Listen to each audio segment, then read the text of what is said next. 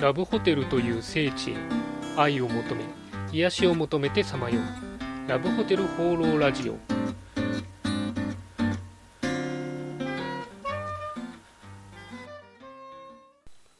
はいということで今週も始まりましたラブホテル放浪ラジオ第50回パーソナリティのラブホテルファンブログ管理人です。あの気がつけば50回ということでありがとうございます。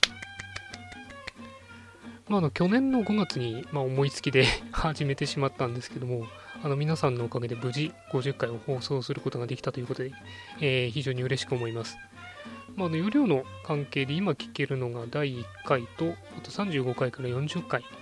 なんですけれども、もしあの聞いてない放送とかがあったらですね、また聞いていただければなというふうに思います。えー、あとはブログの上の方に書いてあるんですけれども、えー、Twitter とかですね、ウェブ新聞もやってますんで、まあ、そちらもよかったら見ていただければなというふうに思います。なんかあの宣伝な話になっちゃいましたけども、えー、今週もよろしくお願いします。今週の気になったラブホテル情報はい、ということで私が独断と偏見で今週気になったラブホテルに関する情報をご紹介するこのコーナー。今週のテーマはこちら。ラブホテルに関する本です。えー、前回と前々回、ウグイス谷の本に関してちょっとお話をしたんですが、まあ、あのよく考えるとですね、私が読んでるそういうラブホテル関連の本についてちゃんとなんか紹介とかしてなかったなと思いまして、今回その話をしようと思います。まあ、といってもですね、まあ、いくつか本があって全部は紹介しきれないんで、まあ、今回特にいいなと思ってる話を紹介します。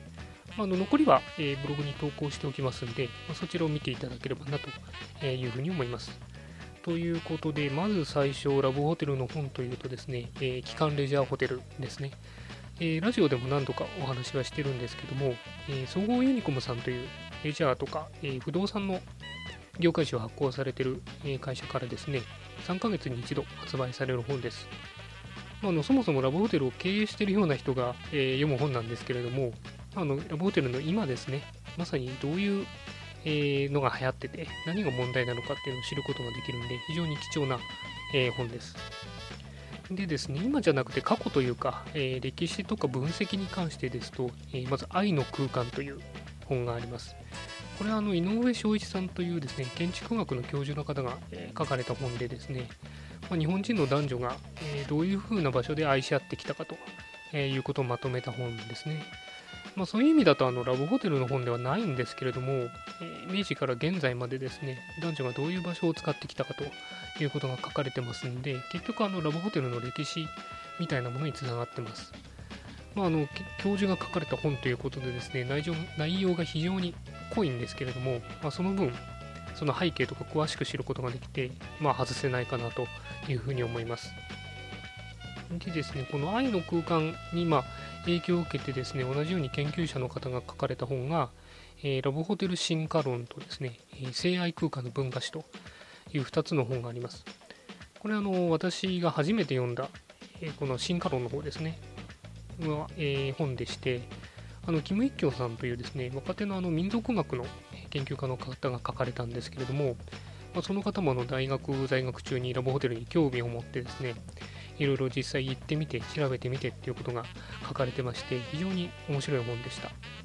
あの進化論を書いてから、え、性愛空間の文化史という本を書かれたんですが、こちらはまあ研究